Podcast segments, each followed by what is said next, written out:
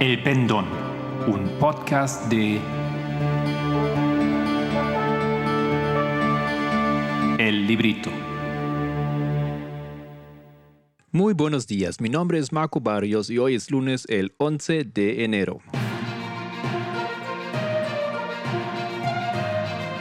¿Qué pasó la semana pasada en el movimiento?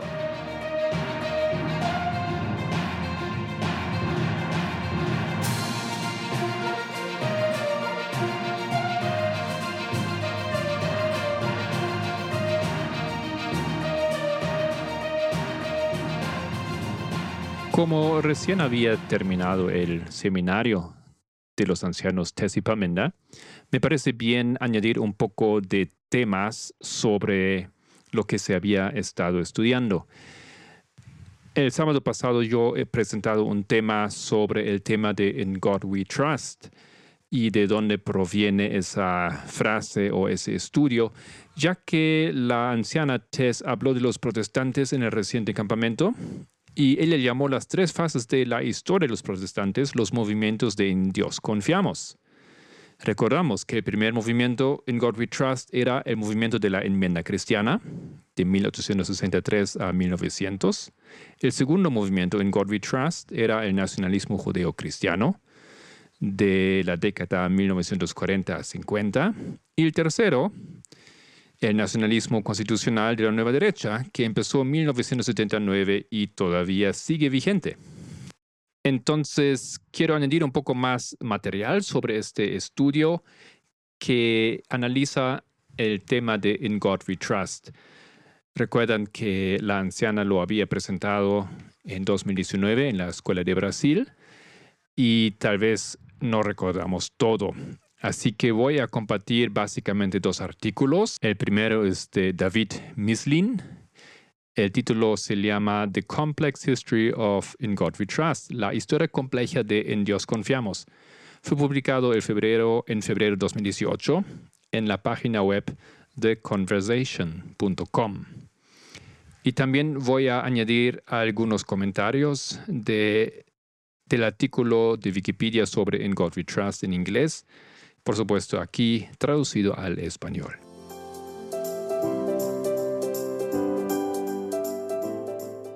La historia de In God We Trust. Primero la guerra civil. La retórica política que vincula a los Estados Unidos con un poder divino surgió a gran escala con el estallido de la guerra civil en 1861.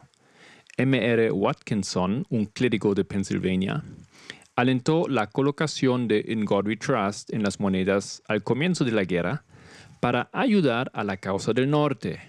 Tal lenguaje, escribió Watkinson, nos pondría abiertamente bajo la protección divina. Esto fue del artículo de David Mislin. Y ahora algunos detalles más de Wikipedia.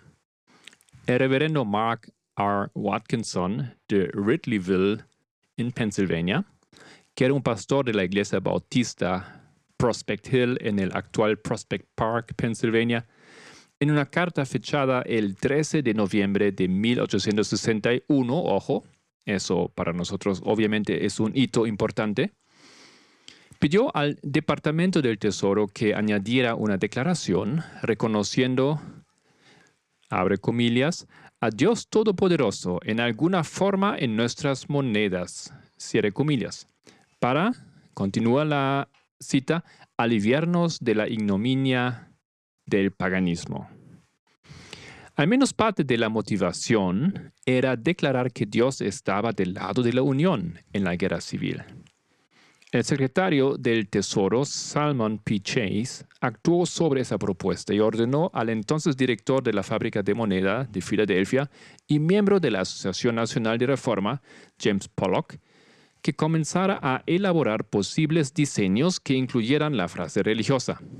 Chase eligió sus diseños favoritos y presentó una propuesta al Congreso para los nuevos diseños a finales de 1863, decidiendo el nuevo lema En Dios confiamos en diciembre de 1863. Entonces, repito, 1861 surge la propuesta de colocar en lema en las monedas y 1863 esa propuesta fue presentado al Congreso. Continúa diciendo el artículo. Una versión del lema apareció tempranamente en el anverso de billete de 20 dólares, con intereses emitido en 1864 junto con el lema Dios y nuestro derecho. Mientras Chase preparaba su recomendación al Congreso, se encontró que la ley del Congreso del 18 de enero de 1837 prescribía los lemas y dispositivos que debían ser colocados en las monedas de los Estados Unidos. Esto significaba que la Casa de Moneda no podía hacer ningún cambio sin la promulgación de una legislación adicional por el Congreso. Dicha legislación se introdujo y aprobó como Ley de Acuñación de Monedas de 1864 el 22 de abril de este año, permitiendo al secretario del Tesoro autorizar la inclusión de la frase en las monedas de 1 y 2 céntimos. Una ley del Congreso aprobada el 3 de marzo de 1865, y ojo, otra vez, una, un hito importante proféticamente, y obviamente también em, el fin de la guerra civil en ese año, permitió al director de la fábrica de la moneda, con la aprobación del secretario, colocar el lema en todas las monedas de oro y plata que admitirá la inscripción en ellas. En 1873 el Congreso aprobó la ley de acuñación de moneda, concediendo que el secretario de Tesoro puede hacer que el lema En Dios confiamos se inscriba en las monedas que admitan tal lema. Entonces tenemos aquí muy interesante, ¿no es cierto?, en la historia de cómo se introduce ese lema de una manera oficial en publicaciones, o sea, en las monedas de los Estados Unidos durante la guerra civil, empezando ese proceso 61 y terminando el proceso 65, cuando finalmente se impriman oficialmente. Esto es muy interesante porque la motivación de hacerlo fue dar ese impulso de los intereses religiosos cristianos protestantes y conectarlo con los planes em, del Estado específicamente aquí con los estados del norte.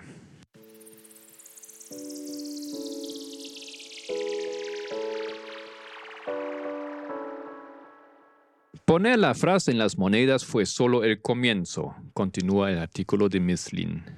En 1864, con la guerra civil aún en marcha, un grupo apoyado por las principales denominaciones protestantes del norte comenzó a abogar por un cambio en el preámbulo de la Constitución.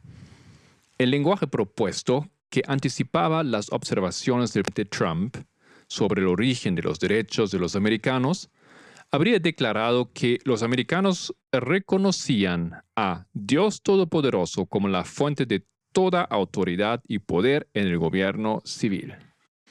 Si los partidarios de la enmienda hubieran logrado salirse con la suya, la creencia cristiana estaría profundamente arraigada en el gobierno de los Estados Unidos. Pero tales invocaciones a Dios en la política nacional no iban a durar. A pesar del cabildeo de las principales denominaciones protestantes, como los metodistas, esta llamada enmienda de la soberanía de Dios nunca fue ratificada. Aunque en God We Trust se añadió a las monedas, no se añadió al cada vez más común papel moneda. De hecho, cuando las monedas fueron rediseñadas a finales del siglo XIX, también desapareció de las monedas. Estos desarrollos estaban relacionados con la propagación del secularismo en la posguerra civil de los Estados Unidos. Para mucha gente de la época, colocar el lenguaje religioso en la constitución o en los símbolos del gobierno no era coherente con los ideales americanos.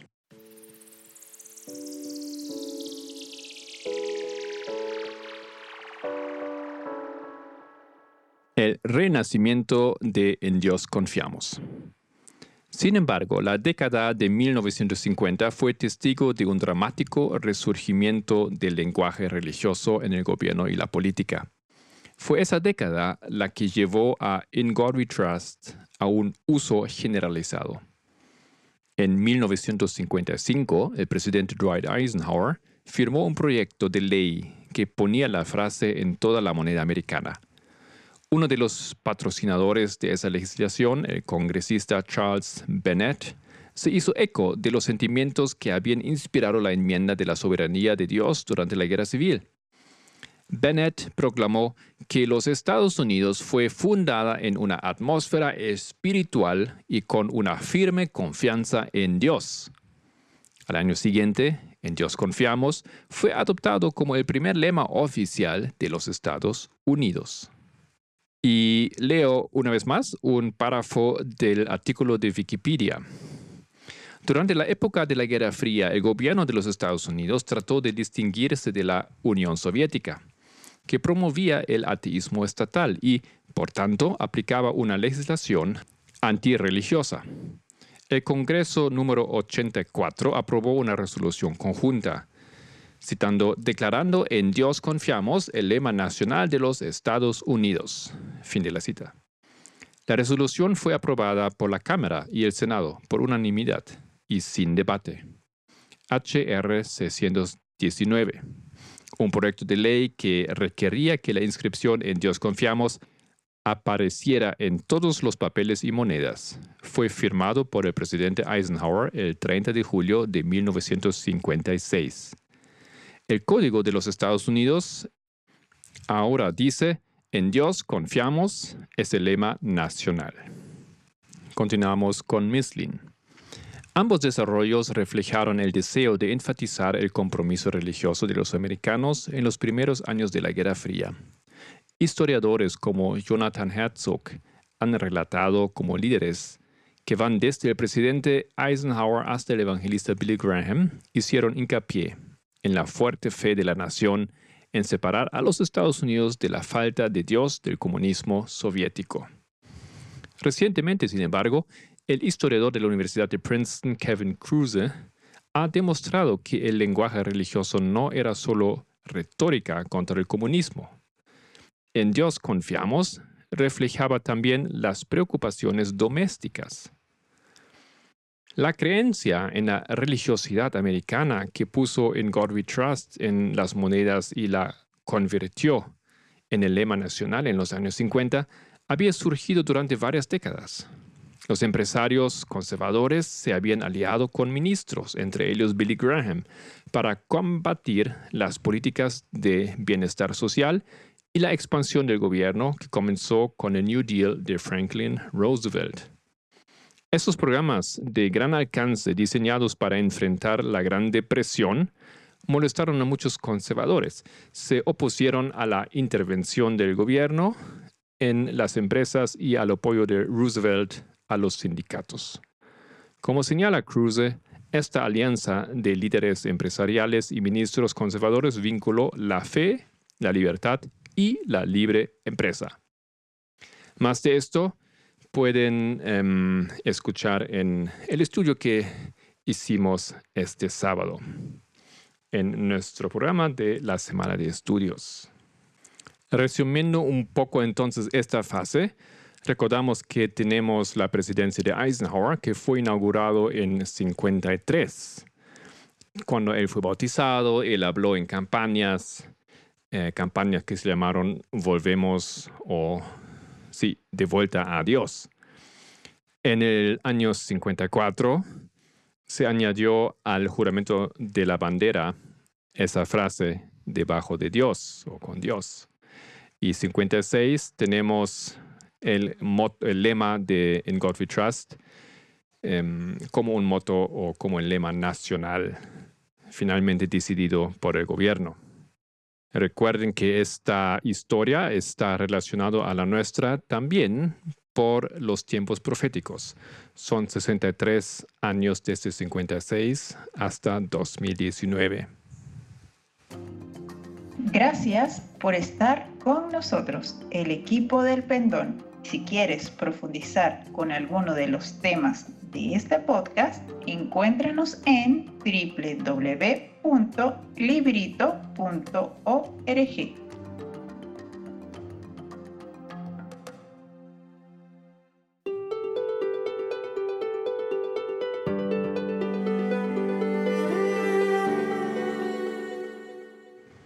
Tomando más información de Wikipedia. En marzo de 2001, el gobernador de Mississippi, Ronnie Musgrove, firmó una legislación que exige que el lema En Dios confiamos se exhiba en todas las aulas de las escuelas públicas, así como en los auditorios y cafeterías de las escuelas en todo el estado. Después de los ataques del 11 de septiembre de 2001, muchas escuelas públicas de los Estados Unidos colocaron carteles con el lema En Dios confiamos, enmarcados en sus bibliotecas, cafeterías y aulas. La Asociación Americana de la Familia suministró varios carteles de 11 por 14 pulgadas a los sistemas escolares y se comprometió a defender cualquier impugnación legal de la exhibición de los carteles. En 2013, y yo tengo entendido que finalmente fue ratificado este el resultado en 2014. Un tribunal federal rechazó una impugnación presentada por Mike Newdow y la Freedom from Religion Foundation para eliminar en Godfrey Trust de la moneda estadounidense, pero el resultado del juicio fue negativo para Newdow. Newdow de paso es un famoso, si puedo llamarlo así, activista ateo. También en 2019 continúa el artículo, Dakota del Sur y Luisiana aprobaron proyectos de ley que requieren que las escuelas públicas exhiban el lema En Dios confiamos. Recuerdo que eso era una de las preguntas que se hizo en el estudio del sábado que yo no supe responder. El 3 de marzo de 2020, la Cámara de Representantes de Oklahoma aprobó un proyecto de ley que requiere que los edificios públicos del Estado muestran en God We Trust. Más tarde ese año, el 30 de junio 2020, el gobernador de Mississippi, Ted Reeves, firmó un proyecto de ley que requería que la bandera del Estado, que contenía el emblema de la batalla confederada, fuera reemplazada por una nueva que contuviera la frase En Dios confiamos. Se espera que los diseños preliminares de la nueva bandera sean presentados al público en septiembre de 2020. Entonces ya tiene que haber acontecido, pero mm, desconozco el resultado. A partir de 2020, Kansas, Indiana, Oklahoma están también estudiando proyectos de ley similares. Y para finalizar, volvemos a las últimas palabras de Mislin, de esta manera, entonces, las repetidas afirmaciones del presidente Trump en Dios confiamos podría decirse que reflejan ciertos valores americanos. Pero, como muestra mi investigación, durante gran parte de la historia de los Estados Unidos, la aceptación de tales valores fluyó y reflujo. En Dios confiamos no es un lema que refleje valores históricos universalmente compartidos, más bien representa una perspectiva política, económica y religiosa particular, una que es adoptada por el presidente Trump y el GOP moderno. GOP es un sobrenombre para el Partido Republicano y significa The Grand Old Party, el gran antiguo partido. Espero que les haya servido este resumen, este recordatorio de la historia de God Trust para mejor entender también lo que acontece ahora en estos movimientos de enmendar la constitución o interpretar la constitución de parte de los protestantes. Seguramente la anciana Tess Lambert continuará sus estudios acerca de este tema.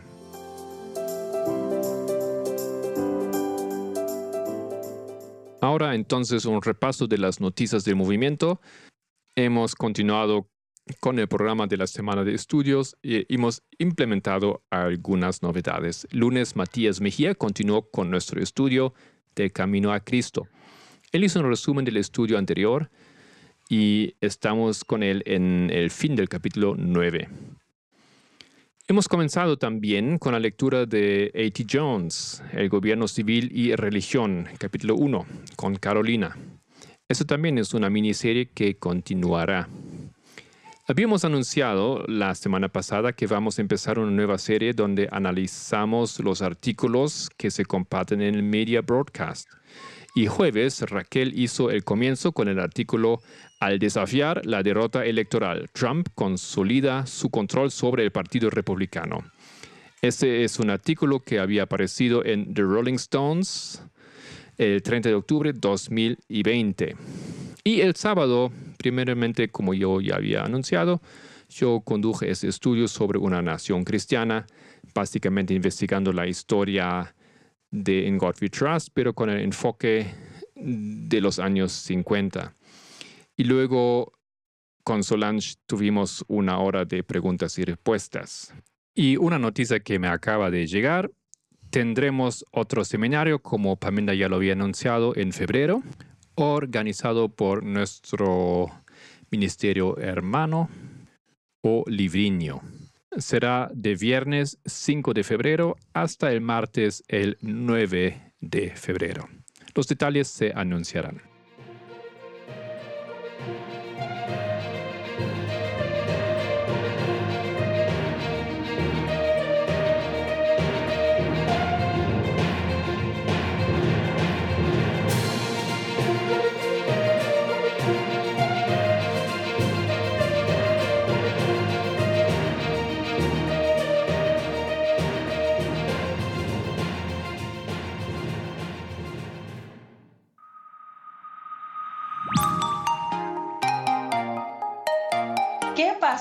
La semana pasada en el mundo?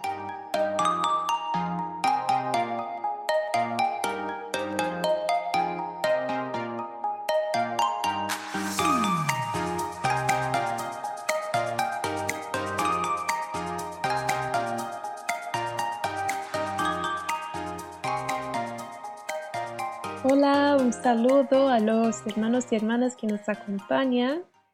Em, ahora vamos a comentar un poco de lo que pasó en la semana y seguramente algo que nos choqueó fue el ataque al Capitolio de Estados Unidos el miércoles. Cientos de seguidores del presidente Donald Trump irrumpieron a ese lugar en un intento de anular su derrota electoral luchando contra la policía en los pasillos y retrasando durante horas la certificación de la victoria del presidente electo Joseph Biden. Fue el asalto más grave al símbolo de la democracia americana en más de 200 años. Los alborotadores se abrieron paso a través de las barricadas metálicas de seguridad, rompieron ventanas y escalaron paredes para entrar en el Capitolio. En ese ataque cinco personas murieron y entre ellas una mujer oficial de 35 años y más de 50 personas fueron heridas. El asalto al Capitolio fue la culminación de meses de retórica divisiva y creciente en torno a las elecciones del 3 de noviembre, con Trump haciendo repetidamente afirmaciones falsas de que la votación estaba amañada e instando a sus partidarios a ayudarle a anular su pérdida. En respuesta a esto, Trump por Twitter dijo, abro comillas, estas son cosas y eventos que suceden cuando una victoria electoral sagrada es despojada de manera tan poco ceremoniosa y viciosa de los grandes patriotas que han sido maltratados injustamente durante tanto tiempo. Vuelvan a la casa con amor y paz. Recuerden ese día para siempre. Además, afirmó en otro momento que no entrará en la ceremonia de posesión de Biden. Aunque dijo que salgan del Congreso, los trató como víctimas, negó reforzar la, presencia policial en el ataque y siguió afirmando que la victoria de Joe Biden es una fraude. Después de ratificar la victoria del presidente electo, Trump promete una transición ordenada reconoció que su mandato terminará el 20 de enero y que según él será el final del primer mandato presidencial más grande de la historia. Twitter, Facebook e Instagram bloquearon la cuenta de Trump indefinidamente, Las compañías dicen que la decisión se tomó por el riesgo de una mayor incitación a la violencia. Durante la semana, más de 90 personas fueron detenidas en los Estados Unidos por la invasión del Capitolio por partidarios del presidente Donald Trump, por invadir y permanecer en zonas restringidas del Capitolio y por apropiarse indebidamente de bienes públicos. Luego de dejar el cargo, seis demandas tendrá que enfrentar el actual presidente. Se espera que esas demandas tengan que ver con cargos de soborno, fraude y acoso sexual y que pongan al magnate en el banquillo de los acusados a partir de ese 20 de enero, cuando pierda su inmunidad. Sin embargo, ha sugerido a los asesores de las últimas semanas que quiere, en las últimas semanas que él quiere perdonarse a sí mismo. El gobierno de Estados Unidos publicó una nota conjunta firmada por cuatro organismos federales encargados de investigar los acontecimientos del gran ataque hacker, la invasión de SolarWinds, que por primera vez hizo declaraciones públicas sobre quiénes serían los responsables. Según el comunicado, las autoridades están trabajando con la hipótesis de que los invasores tienen probable origen ruso y estaban llevando a cabo una acción de recolección de inteligencia. ¿Se acuerdan de Jacob Blake, el hombre negro que en Wisconsin recibió disparos en la espalda? Eso pasó el mes de agosto del año pasado. El policía disparó contra su espalda mientras Blake ingresaba a su auto donde estaban sus hijos. Eso desató muchas protestas en Kenosha. Bueno, según eh, ningún policía será procesado por los disparos en la espalda. Blake había estado internado en estado grave de lo ocurrido y ahora se encuentra paralizado desde la cintura hacia abajo. El martes 5 de enero, el fiscal del distrito Michael Gavley anunció que no se presentarán cargos en contra de ningún funcionario luego de que la agente responsable de los disparos argumentara de forma exitosa ante un jurado que había actuado en defensa propia. Mientras el abogado de la agente afirma que Blake sostenía un cuchillo que no quiso soltar, los investigadores estatales afirman que los policías habían afirmado que él tenía un cuchillo en el piso de su auto, pero que nunca lo agarró. Ahora las protestas se reascienden en los Estados Unidos. La farmacéutica alemana CureVac probará la vacuna contra el COVID-19 en el Perú. Suecia cambia la ley para cerrar tiendas y centros comerciales como medidas en contra al COVID. El país inicialmente rechazó el lockdown como medida para combatir la pandemia, pero ha registrado un número récord de muertes, así que hizo esos cambios. En India, la vacunación contra el COVID-19 comenzará el 6 de enero. Se dará prioridad a los profesionales de salud y a los trabajadores de primera línea. La India es el segundo país más grande con el número de infecciones detrás de los Estados Unidos. La reina Isabel y el príncipe Philip recibieron la vacuna contra el COVID-19 en el Reino Unido. Ellos tienen más de 90 años y ambos están en el grupo de riesgo por lo tanto, es prioritario recibir la vacuna. En ese país, la inmunización empezó en diciembre. Ahí mismo, un hombre cobró 217 dólares a una anciana para darle una vacuna falsa. Y en respuesta a esto, la policía británica dijo que ningún ciudadano tendrá que pagar por la vacuna COVID-19. En China ya han administrado más de 9 millones de dosis a los grupos prioritarios y la autoridad sanitaria china dice que el acceso a la vacuna será gratuito también para toda la población. El país afirma que está preparando los últimos eh, detalles para recibir la visita de la OMS que va a inspeccionar y investigar dónde y cómo todo, toda la pandemia comenzó. Sin embargo, el director de la OMS fue criticado por retrasar la liberación del equipo de expertos. La Argentina declarará un toque de queda nacional por el COVID-19 y el país es el décimo segundo con más casos y muertes de la enfermedad en el mundo y comenzó su campaña de vacunación ahora el 29 de, diciembre con la inmunización rusa Sputnik. En la madrugada de ese domingo 10 de enero, eh, terremotos golpearon a ciudades en Argentina y en Chile. En Argentina el temblor fue de magnitud 6.1 con el epicentro en la ciudad de San Antonio de los Cobres en la provincia de Salta. Y más temprano, a medianoche 27, otro temblor fue detectado en la ciudad chilena de Arica. El terremoto fue de magnitud 4,5 con una profundidad de 118,5 eh, kilómetros. Aún no tenemos información sobre los daños y o las personas que fueron eh, lastimadas. Turquía es acusada de enviar esclavas sexuales kurdas para combatientes en Libia. Un establecimiento en Moscú, que era un restaurante que vendía shawarma, fue forzado a cerrarse un día después de su inauguración, después de protestas contra la temática que tenía. Era un restaurante que tenía muchas imágenes de Joseph Stalin. Bueno, gente, eso es todo por hoy. Les dejo y espero que tengan una linda semana. Nos vemos.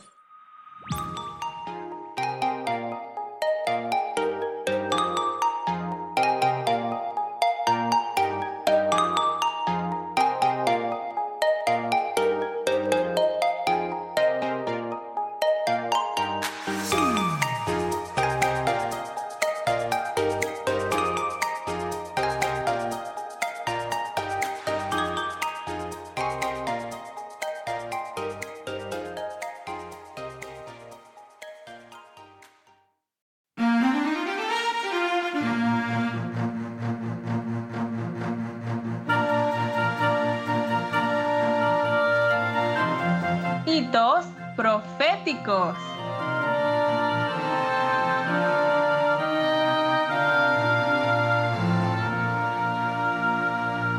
Hola a todos nuestros amigos y hermanos oyentes, gracia y paz de nuestro Padre y de nuestro Señor Jesucristo.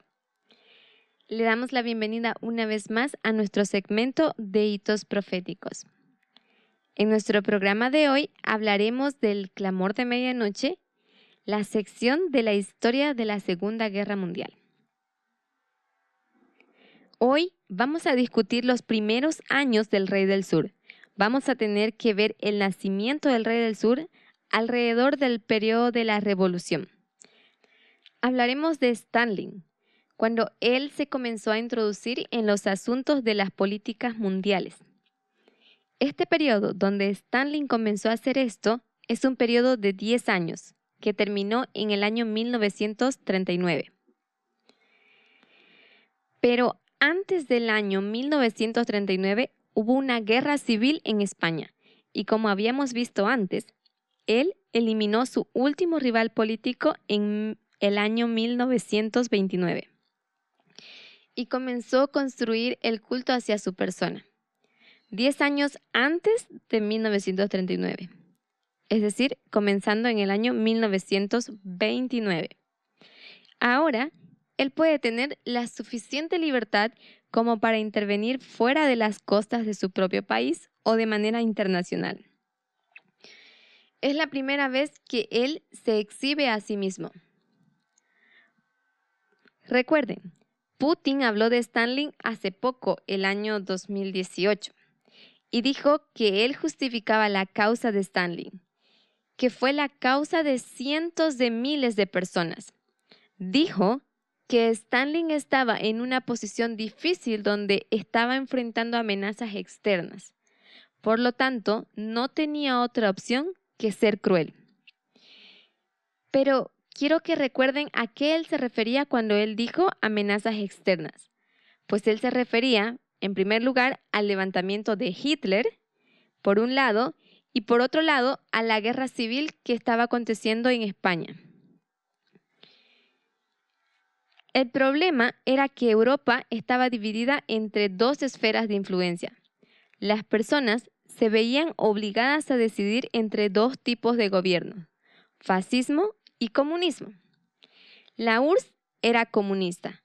Mientras Stalin establecía su poder, él ve de 1929 en adelante el levantamiento de Hitler.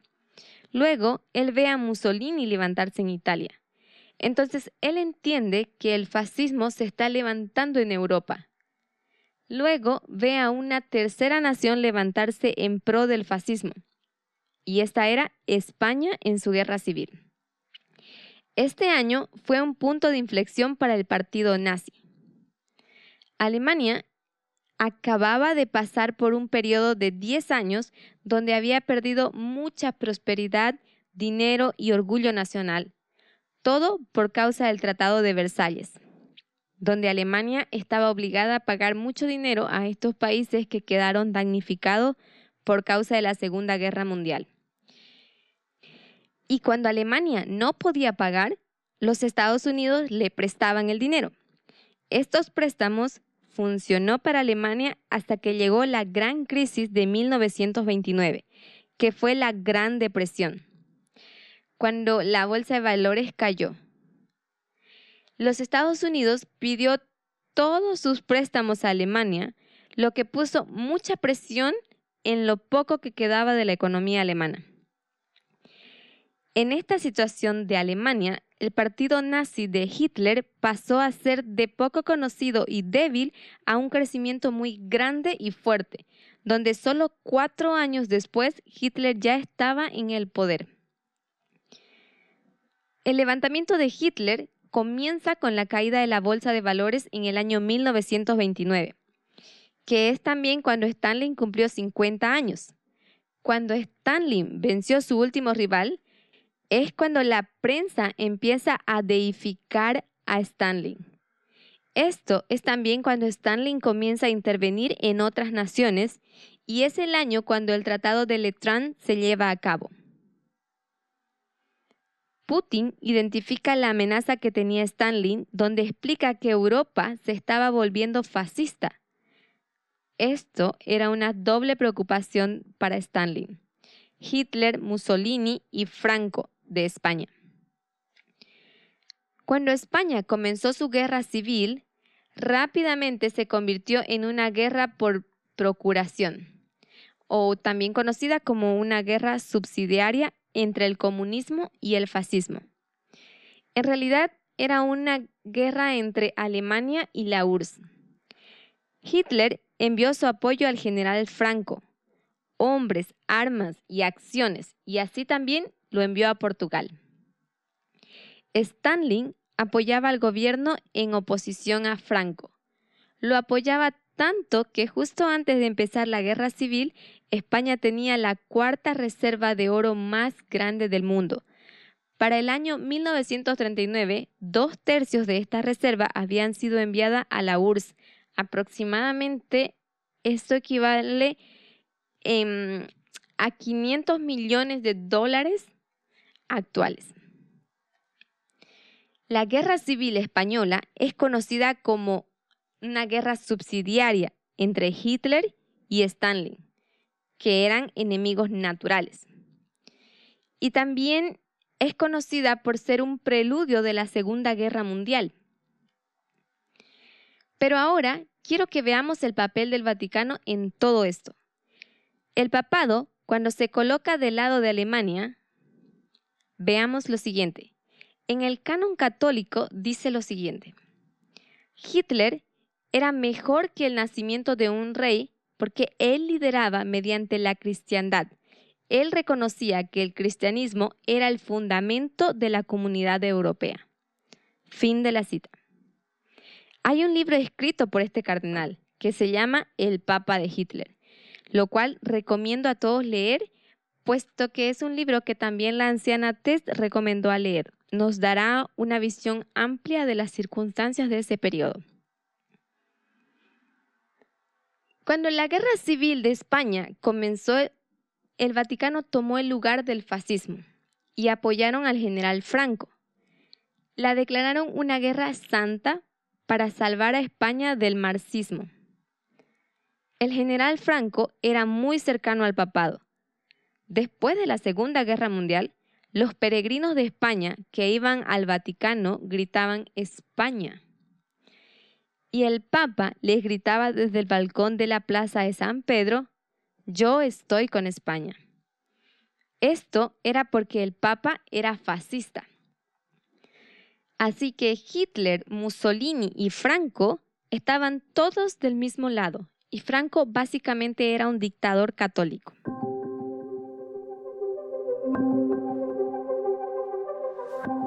El primero de abril de 1939, Franco gana esa guerra civil. En este punto ya estamos con el Papa Pío XII, más conocido como el Papa de Hitler. Y él alabó a Dios por la victoria de Franco.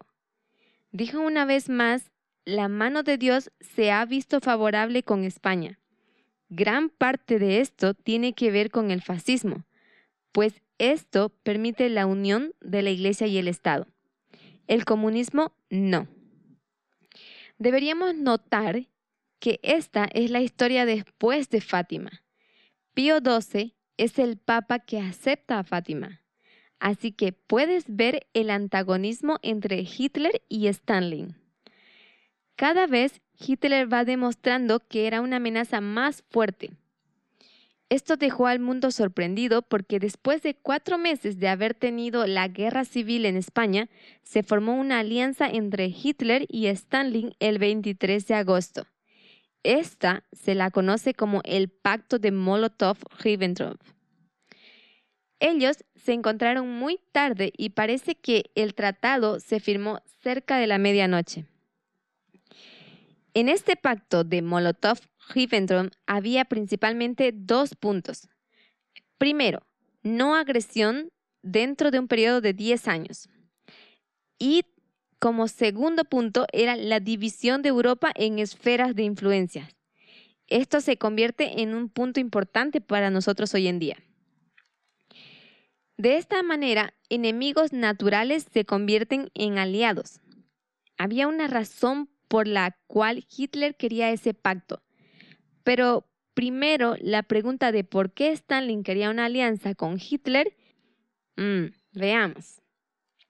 Cuando Hitler llegó al poder fue de una cierta forma que estaba fuera de lo normal o ordinario que nosotros podemos ver. Pero como Hitler lo explicaría, es que desde afuera él señalaría la estructura política. Él diría, este es el establecimiento y yo no soy un político, yo soy un soldado. Y sí, lo era después de la Primera Guerra Mundial. Yo estoy fuera de esta clase establecida, donde toda esta clase establecida es una conspiración donde ellos permiten que los judíos destruyan nuestro país. Pero yo voy a hacer a Alemania un país grande de nuevo. Esto es muy similar a una persona que dice, yo no soy parte de esta clase corrupta que permite que los inmigrantes y musulmanes destruyan nuestra nación. Yo voy a hacer América grande de nuevo, porque yo no soy un político, yo soy un hombre de negocios. Hablamos de Donald Trump. Hitler conocía muy bien la Primera Guerra Mundial y sabía cuáles eran las razones principales de por qué Alemania estaba en desventaja. Alemania tiene un problema que otros países no tienen. Si ustedes pueden aproximarse a un mapa y ver geográficamente dónde se encuentra Alemania, ustedes verán que en la parte noroeste tenemos a Gran Bretaña y la parte eh, suroeste tenemos a Francia. Pero en el este tenemos a Rusia. Así que analizando esa posición geográfica, veamos lo siguiente. Si este fuera Rusia, ellos tienen una frontera bien grande donde las cosas no están bien divididas, no como Francia y Gran Bretaña. Este es el asunto de las diferentes colonias, donde ellos tenían ejércitos esparcidos en diferentes lugares. Alemania peleaba esa guerra en dos frentes Y cuando estos frentes conquistaban, ellos se alejaban más y más. El ejército alemán se expandía cada uno a su lugar. Esto hacía más difícil la comunicación y el envío de recursos. Esta fue una gran desventaja para ellos. Hitler quería invadir Polonia, pero Gran Bretaña y Francia le dijeron que si lo hacían, le declararían la guerra. Entonces Hitler sabe que él se meterá en una guerra contra el Occidente.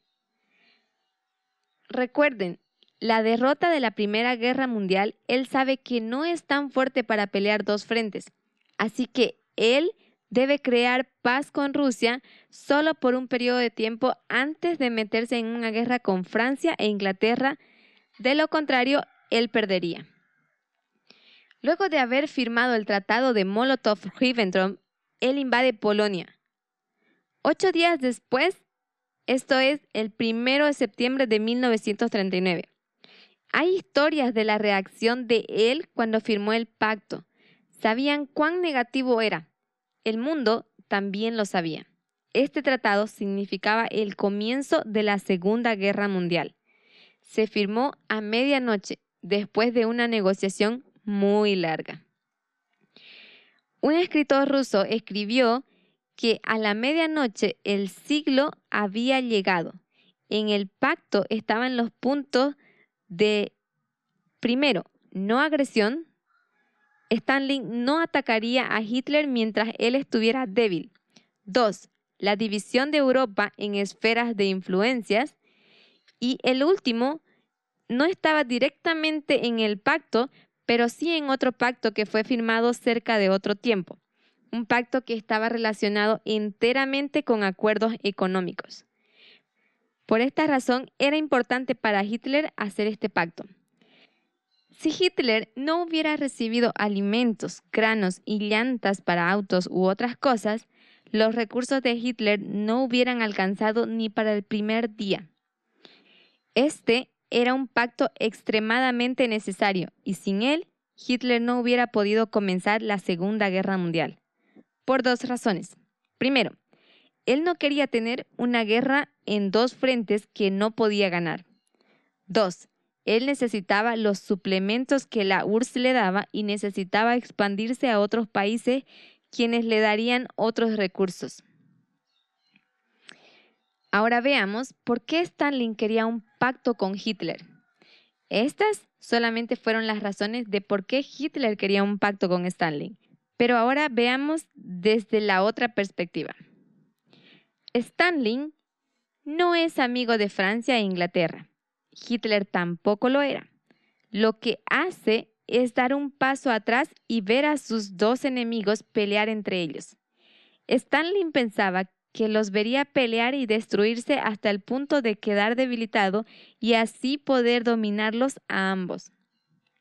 Esta era su motivación. Él quería que esa guerra durase más tiempo, aunque se tenga que sacrificar de alguna manera. Así fue que Stalin ayudó a Hitler siempre y cuando no le fuera demasiado bien en la guerra.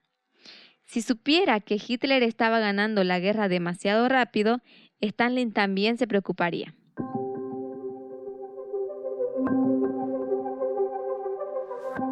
Por esta razón, las relaciones entre ellos se pusieron un poco tensas y casi se quebraron. El 9 de agosto de 1940, Stalin se preocupó que a Hitler le estaba yendo muy bien. Stalin no estaba tan fuerte para pelear contra Hitler porque había prácticamente saqueado al ejército y lo hizo para evitar que sus propios generales lo amenazaran a él. Básicamente, él había terminado de matar a sus mejores generales, lo que lo dejó débil al final de su periodo.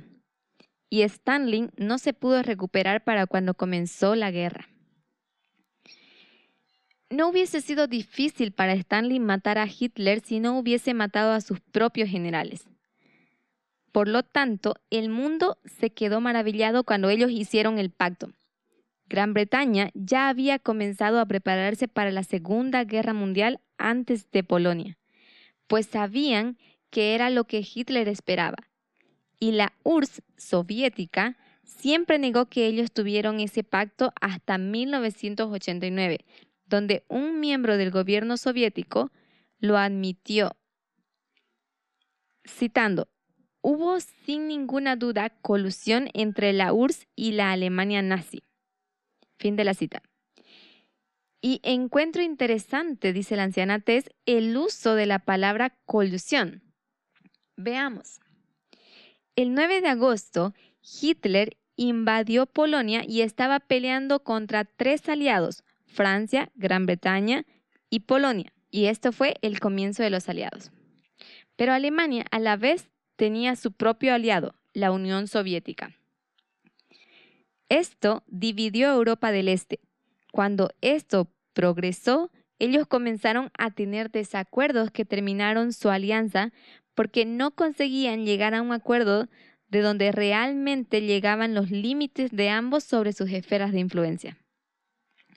Comenzaron a pelear sobre sus esferas de influencia. Stalin quedó frustrado porque Alemania dejó de pagarle, no con dinero, sino con sus inventos. Planos de barcos de guerra, nuevas armas, los últimos descubrimientos más avanzados de Alemania. La relación se rompe por casi un mes, pero al final de agosto se reúnen nuevamente, secretamente, y la alianza entre ellos se hizo más fuerte. Stanley comenzó a enviar más apoyo, el doble de lo que antes enviaba. Esto era porque quería que esta guerra durara más, pues a finales de agosto de 1940 a Hitler no le iba tan bien. Hitler se preocupó, pues se dio cuenta de que dependía de Stalin, así que tomó la peor decisión de avanzar con sus planes de invadir a su aliado. Para Stalin fue completamente inesperado. Así que el 22 de junio de 1941, Hitler invade la Unión Soviética. Se la conoce como la Operación Barbarosa o también como Barba Roja. Pirro simbolizaba rojo. Aquí hay una conexión pero el color rojo es usado por ambos países. Para poder entrar en guerra, Alemania conseguía suplir el 25% de petróleo. Para ir a la guerra, 10.000 toneladas era muy poco. Llantas, diferentes metales y granos no conseguían suplirlo para sí mismo, y Alemania y Francia habían bloqueado mucho ya. Por lo tanto, Alemania estaba dependiendo mucho de la Unión Soviética.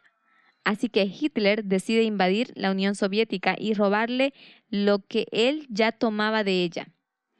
Esto causó que entrase en una alianza con los aliados, los mismos aliados con los que Hitler luchaba, tal como Pirro uniéndose contra los cuales él peleó en contra de Ipso.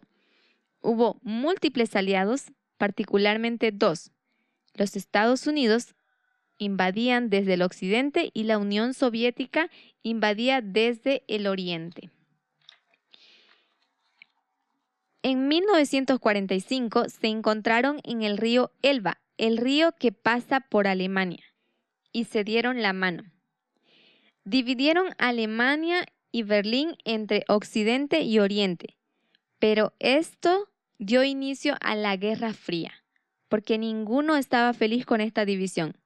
Así que a la vez que Alemania fue derrotada en el año 1945, ahora tienes dos partidos, los Estados Unidos y la Unión Soviética. Ellos pelearon la Guerra Fría desde 1945 hasta 1989 y se prolongando, prolongándose hasta 1991. Ahora veamos lo que acontece en el año 1989. La Guerra Fría no terminó en 1989, sino cuando cayó por completo la Unión Soviética. Y la táctica usada para derrotar a la Unión Soviética fueron las sanciones americanas y socavando desde adentro. Tal vez ustedes escucharon de la radio La Voz de la Libertad y el movimiento de solidaridad Voz de América, estas estaciones de radio estuvieron trabajando en la Guerra Fría para socavar y destruir a la Unión Soviética.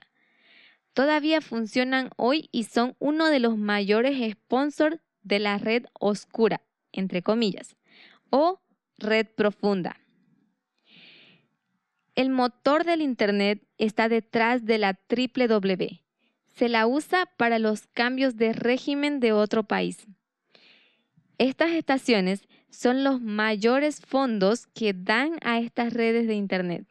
Ellas no han cambiado su operar, solamente sus esferas de influencias. Lo que vemos en el año 285 es que Pirro cambió su dirección, porque su último plan acababa de fallar. Si hablamos de la historia alfa del rey del sur, generalmente hablamos de Reagan y Juan Pablo II, pero esta historia no es la historia del rey del sur, entre paréntesis, de 1989 a 1991, sino la historia de la Segunda Guerra Mundial. Gracias por estar con nosotros, el equipo del Pendón. Si quieres profundizar con alguno de los temas de este podcast, encuéntranos en www.librito.org.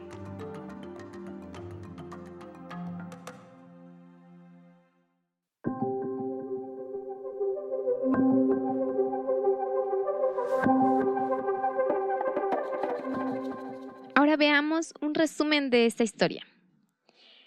Hemos marcado la historia de los 10 años, la guerra subsidiaria entre Pirro en Atenas, que es paralela a la Segunda Guerra Mundial con España. Primero vimos que Demetrio libera Atenas y fue el rey del norte que tomó el control de esa ciudad y termina quedando bajo sus esferas de influencia. 2. Hitler fue exitoso en España por causa de la victoria de Franco. Esta guerra por procuración es una guerra entre Hitler y Stalin, y poco después entran en alianza. El pacto de Molotov y Ribbentrop, hay dos partes en este pacto, y la tercera parte se firmó cerca de esa fecha, el 23 de agosto. Ustedes no ven a Pirro en esta historia, ni se consigue ver el papel que jugaba Épiro. Pero Pirro apenas comenzaba con la alianza con Demetrio y se usa por primera vez cuando se encontraron con los aliados en la batalla de Ipso. Yo diría que hay una razón por la cual no vemos a Pirro en los primeros dos hitos. Podríamos decir que hay una razón por la cual no vemos a Pirro en los primeros dos hitos, pero se hará más claro cuando cortemos nuestra línea a la mitad, porque Pirro no es solo el representante del rey del sur, pero también es un individuo en particular. Ya dijimos que esto es colusión y lo es entre dos personas, Trump y Putin. Cuando marcamos el final de la guerra por procuración contra los Estados Unidos, Putin no era presidente. Hay mucho que ver, pero será más fácil cuando cortemos nuestras líneas. Bien, tenemos la batalla de Ipsu que se parece a la invasión de Polonia. Solo los dos, Alemania y la Unión Soviética, pelean contra los tres aliados, Francia, Gran Bretaña y Polonia. Luego ocurre esta división de esferas de influencias. Primero en la historia de Pirro sobre Macedonia y después en la historia de la Segunda Guerra Mundial sobre Europa del Este. La relación se pone tensa y se daña. Pirro actúa primero. Él invade Tesalia. Y en nuestra historia fue Stalin el que canceló los envíos en agosto y luego se reparó esta alianza. Primero, esto fue hasta el día que viene Demetrio a invadir Épiro. Segundo, Hitler también invade la Unión Soviética. Esto causó que ambos terminaran uniéndose a los aliados contra los que antes pelearon. Primero, Demetrio fue derrotado, 2. Hitler fue derrotado. 3. Hubo una división entre oeste y occidente, entre Lisímaco y Pirro. Y 4. En nuestra historia también hubo una división entre el oriente y el occidente, entre la Unión Soviética y los Estados Unidos. Esto da inicio a una guerra fría usando sanciones y minando o socavando desde adentro de la Unión Soviética. Pirro pierde todo, excepto su país, Épiro. El rey del sur, en nuestra historia, también pierde todo, excepto Rusia. Esta es la historia que podemos paralelar hasta ahora.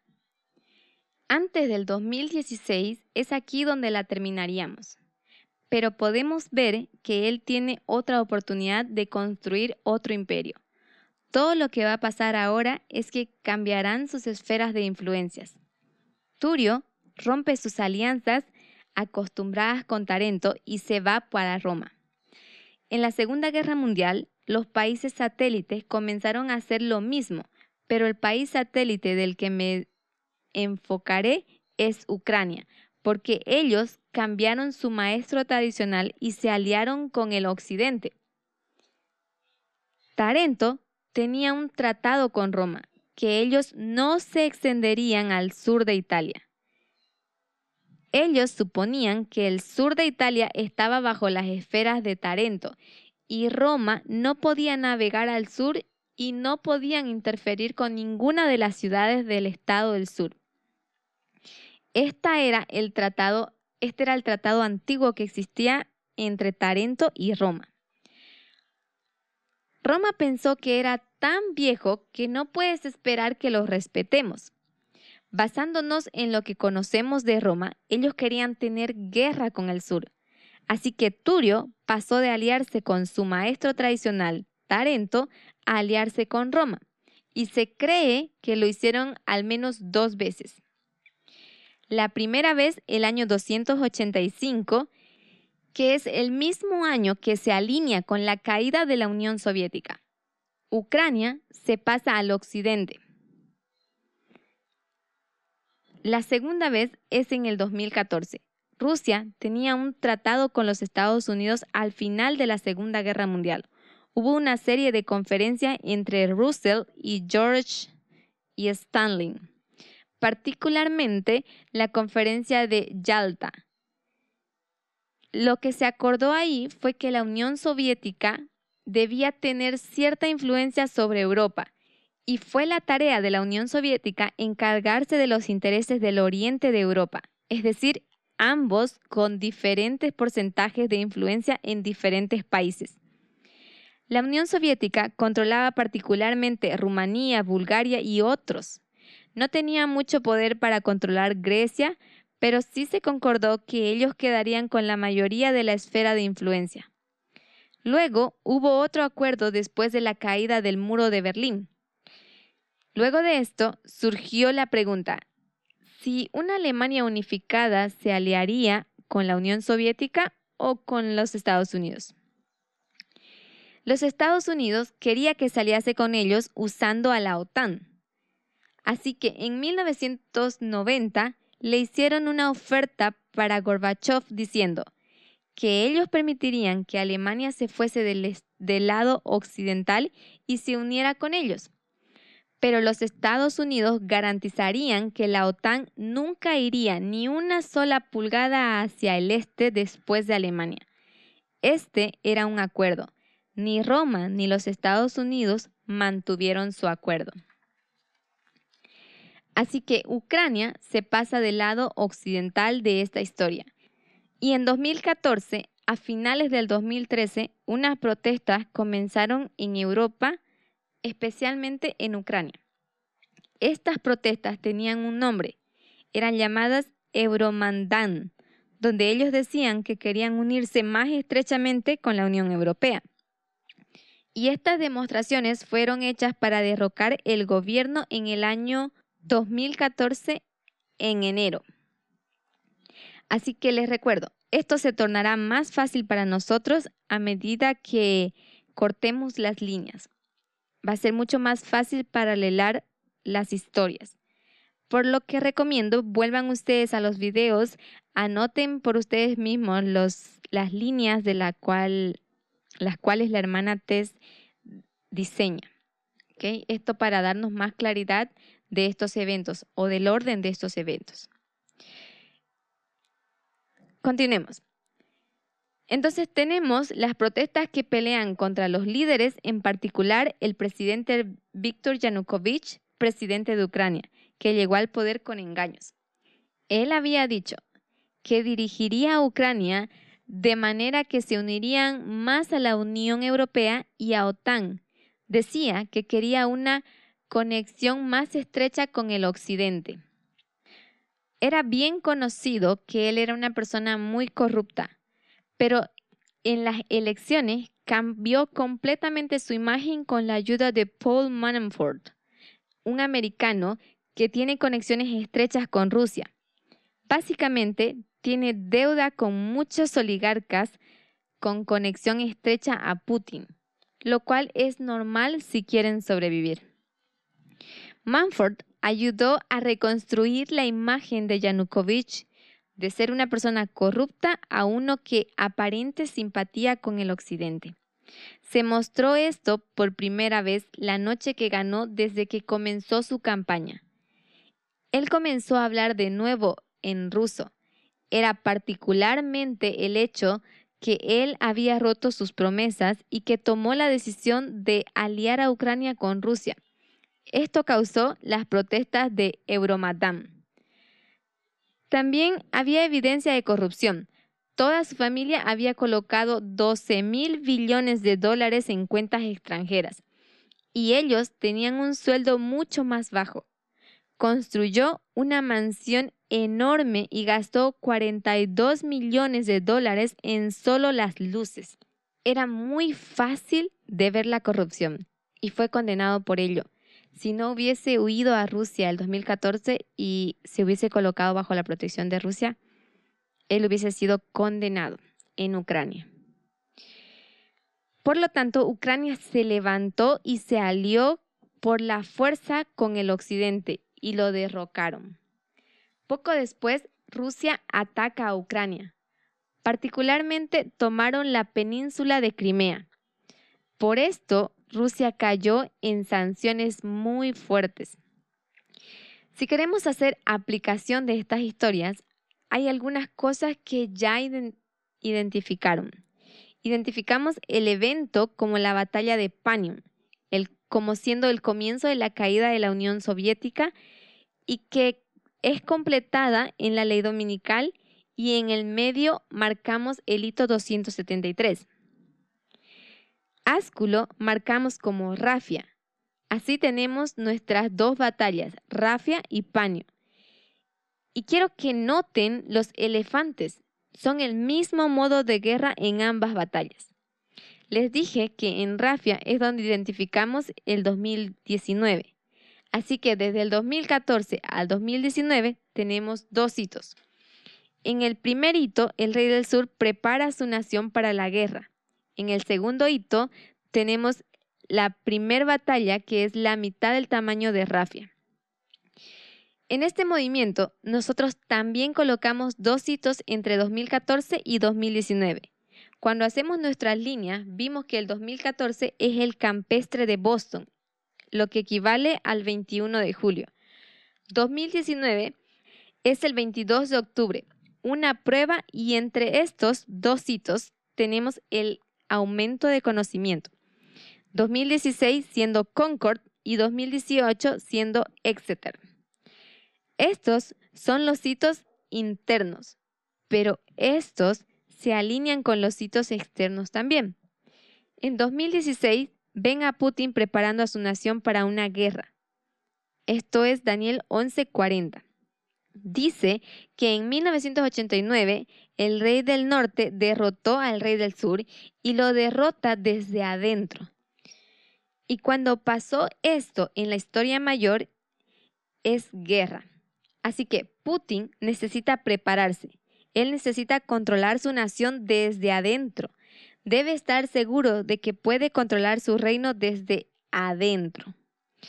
El rey del sur fue derrotado por causas como la voz de la libertad o el movimiento de la solidaridad, que fueron las dos estaciones de radio.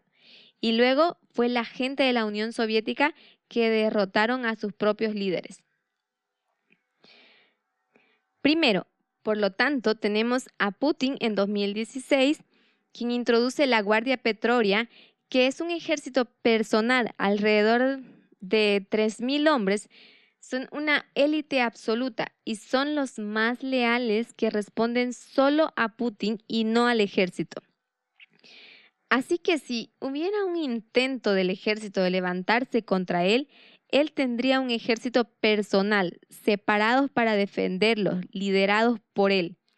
Este ejército él lo ha tenido desde antes de ser presidente.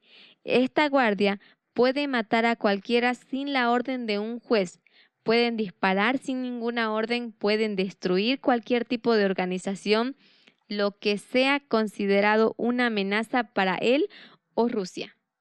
Putin no hubiese querido destruir estas estaciones de radio y destruir los canales de comunicación. Si ellos hubiesen querido evitar esta destrucción que el Occidente estaba trayendo contra ellos. 2. Por lo tanto, en 2016, Putin también toma el control del Internet mediante el gobierno. Veamos un poco el contexto. El 2016, el ministro de Comunicaciones habló de este programa de Estado e hicieron cambios en el programa del Estado en comunicación. Ellos querían controlar el tráfico de Internet de manera cerrada, es decir, solo Rusia. Luego, han venido trayendo lentamente diferentes cambios. Incluso trajeron expertos de China de modo que puedan componer esa máquina de control que existe en China. Este cambio lo podemos marcar particularmente desde el 2014. A partir de ese año se declara que Rusia tiene un Internet que es libre. En 2015 ya no existe ninguna red que sea libre en Rusia y 2016 esa legislación fue pasada. Y para 2018 podemos identificar que es la primera batalla de Heraclea, el mismo modo de guerra que Rafia es decir, elefantes. Así que es importante entender qué pasó entre Trump y Putin el 2018. Muy bien, mis queridos hermanos, de esta manera hemos llegado al final de nuestro segmento. Quiero desearles una feliz semana y que Dios los bendiga. Recuerden, pasen, miren los videos y tomen nota de las gráficas por ustedes mismos. Bye bye, hasta la próxima.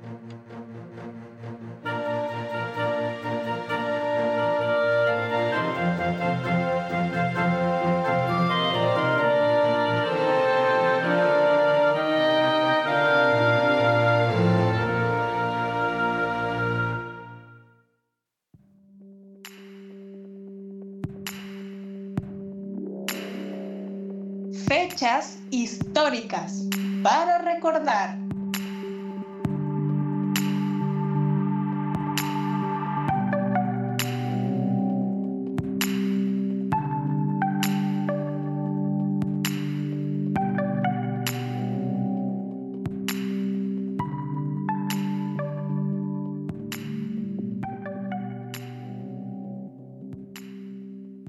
Saludo muy especial a toda nuestra audiencia que nos está visitando el día de hoy.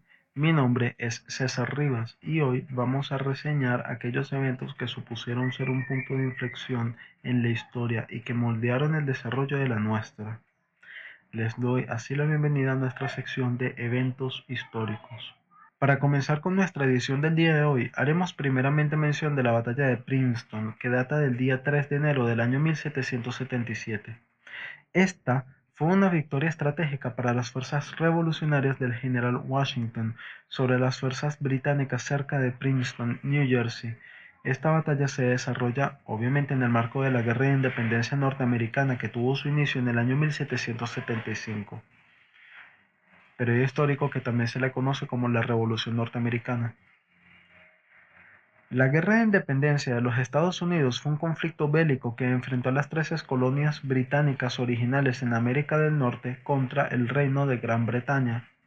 Ocurrió entre 1775 y 1783, finalizando con la derrota británica en la batalla de Yorktown y la firma del Tratado de París. En la noche después de la segunda batalla de Trenton, el general George Washington llevó el cuerpo principal de su ejército conformado por 6.000 hombres cautelosamente lejos del teniente general Charles Cornwallis y de sus tropas. Washington dejó una pequeña separación de 500 hombres de la milicia de Pensilvania detrás para atender a los fuegos de campamento y periódicamente disparar con dos cañones para disfrazar la salida de los soldados del ejército continental. Muchos de los historiadores estadounidenses a menudo lo consideran una gran victoria junto con la batalla de Trenton, debido a la pérdida subsecuente del control de la mayor parte de New Jersey por las fuerzas de la corona, así como por las implicaciones políticas importantes a través del Atlántico en Francia y España, que ampliarían su ayuda militar a las fuerzas continentales después de la batalla. Del otro lado del Atlántico, la guerra podía ser percibida como un medio para desmembrar al imperio británico de una de sus principales colonias en términos económicos. Y es que España y Francia estaban unidas debido a los lazos sanguíneos de la Casa Real Borbón. Los Borbones tenían interés en degradar el poder naval y territorial inglés, quien para ese momento amenazaba con el status quo de Europa status quo que favorecía a Francia. Por esa razón se le brinda apoyo militar y económico a los rebeldes en Norteamérica, con el propósito de que ellos se rebelaran contra la corona inglesa. Siendo para ese tiempo una guerra subsidiaria entre Francia e Inglaterra y el campo de batalla las trece colonias de los Estados Unidos, donde Francia es el agente externo que procura demoler el sistema político británico a través de una revolución interna en los Estados Unidos. Lo podemos traer a nuestro presente tomando en cuenta que en este caso la batalla se estaría llevando a cabo entre los Estados Unidos y Rusia, en terceros escenarios o países, siendo así una guerra subsidiaria donde se procuraría poner recursos en juego con el propósito de ganar ventaja frente al otro, por medio de la movilización de fuerzas contradictorias en los distintos países y regiones del mundo.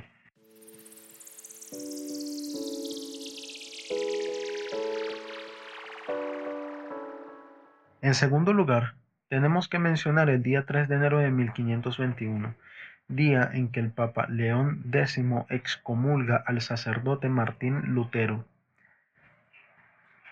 Nacido en Eisleben, Alemania, Martín Lutero se convirtió en el principal impulsor de la reforma protestante en Europa, movimiento que buscaba un regreso a los postulados primeros del cristianismo así como una revalorización de los manejos de la Iglesia en el siglo XVI. En una época en la cual el analfabetismo reinaba y el conocimiento era un lujo exclusivo de las clases altas, Lutero, quien desde su juventud se caracterizó por su pasión hacia el estudio a través de la protesta y el debate de ideas, logró por primera vez que el conocimiento más básico de aquellos tiempos, es decir, la Biblia, se hiciera del dominio público. Así restó poder a los reyes e instituciones que utilizaban la Biblia y los escritos religiosos para estafar al pueblo debido a su ignorancia. Nombrado vicario en 1515, Lutero se hizo profesor en Wittenberg, actividad que realizó de manera simultánea con su labor como predicador y estudioso de las escrituras y los evangelios. Su labor académica de aquel tiempo serviría como un germen para lo que después pasaría a llamarse la corriente luterana adherida al protestantismo en contra de la degeneración de la Iglesia católica alejada de los preceptos cristianos dictados por Jesús. En aquella época, Lutero alzó la voz contra la Iglesia en cuanto a la venta de indulgencias en los territorios de Maguncia. El fraile dominico Johann Tetzel había sido comisionado para recorrer los territorios del arzobispo de Maguncia, Alberto de Brandenburgo, para vender indulgencias. A modo de aclaración, una indulgencia es la remisión ante Dios de la pena temporal correspondiente a los pecados ya perdonados que se obtiene por medio de la Iglesia. La recolección del dinero estaba destinada a la remodelación de la Basílica de San Pedro en Roma, así como para la compra de arzobispados. A pesar de las protestas de Lutero, miles de personas acudieron a comprar la indulgencia de Tetzel. Muchos de ellos argumentaban que ya no necesitaban la confesión ni la penitencia, pues el documento obtenido los libraba de los pecados cometidos hasta entonces. De esta manera, el 31 de octubre del año 1517, Martín Lutero clavó sus 95 tesis en la puerta de la iglesia del Palacio de Wittenberg. Estas tesis condecoraron los abusos de poder que incurrían los eclesiásticos en su avaricia y según sus perspectivas de las enseñanzas de Jesucristo como una oportunidad de producir ganancias económicas. Entre sus postulados, Lutero declaraba lo siguiente. El Papa no puede remitir culpa alguna, sino declarando y testimoniando que ha sido remitida por Dios o remitiéndola con certeza en los casos que se ha reservado. Si estos fuesen menospreciados, la culpa subsistirá íntegramente. Lutero también envió una copia de las tesis al Papa y a algunos arzobispos con una invitación a debatirlas. La contestación de Roma fue calificar a Lutero de borracho, asegurando que se arrepentiría cuando ya estuviese sobrio. El teólogo alemán continuó con la redacción de documentos que refutaban las ideas religiosas y los principios católicos de su tiempo, hasta el punto de decir públicamente que el Papa representaba al anticristo en la tierra. Entre los cambios que Lutero proponía se encontraban la disminución del número de cardenales y demandas de la corte papal, la abolición de los ingresos del Papa, el reconocimiento del gobierno secular, la renuncia del papado al poder temporal, la abolición de los interdictos y abusos relacionados con la excomunión, la abolición del peregrinaje dañino, la eliminación del excesivo número de días santos, la supresión de los conventos de monjas, la reforma de las universidades, la abrogación del celibato del clero, la reunificación de los bohemios y una reforma general de la moral pública. Esta contestación dio inicio a una polémica entre la Iglesia católica y el todavía religioso Agustino, que se alargaría hasta el año 1520. Gracias a la imprenta, el documento de Lutero fue conocido en pocos meses a lo largo de toda Europa. Ingleses, franceses e italianos viajaban hasta Alemania para recibir cátedra de aquel teólogo.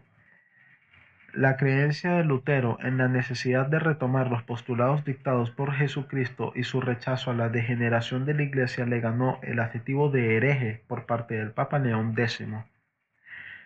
Este ordenó a Lutero retractarse de sus postulados mediante la bula Exurge Domine, decretada el 15 de junio de 1520. A los 60 días de la publicación de la bula papal en Wittenberg, plazo que el religioso tenía para su retracción, Lutero hizo una quema pública de la bula, además de otros documentos eclesiásticos. La respuesta de la Iglesia fue la quema de las obras de Lutero y su excomunión, ordenada por León X el 3 de enero de 1521 mediante la bula de Sed Romanum Pontificem.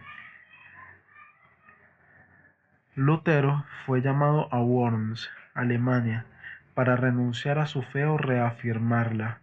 Ante una mesa llena de sus obras, los representantes de la Iglesia pidieron a Lutero que se retractara de sus declaraciones ante lo cual defendió su postura, argumentando que reordenaría sus ideas solo mediante el testimonio de las escrituras o por razones evidentes, pues ya no cabía en él la confianza en el Papa ni en su concilio. A su regreso a Wittenberg fue trasladado al castillo de Wartburg, donde permaneció oculto casi un año mientras continuó desarrollando sus ideas sobre la reforma protestante, a la par que en Europa las ideas del luteranismo ganaban adeptos. Los ideales presentes en el protestantismo siguen vivos hoy, por medio de la figura de aquellos que reconocen que no siguen la misma ideología de la Iglesia Católica Romana y sus hijas protestantes. Se han separado de forma intelectual de aquella forma de pensar. Eso fue todo por esta semana. Nos veremos en una siguiente edición.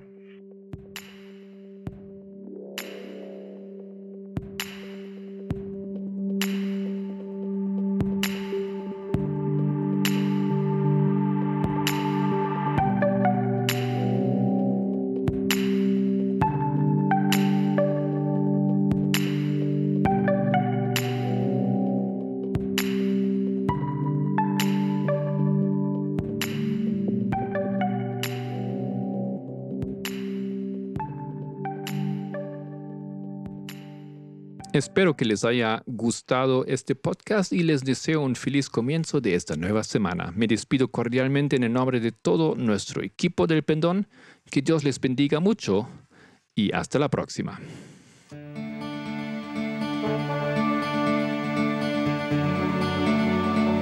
El Pendón, un podcast de El Librito.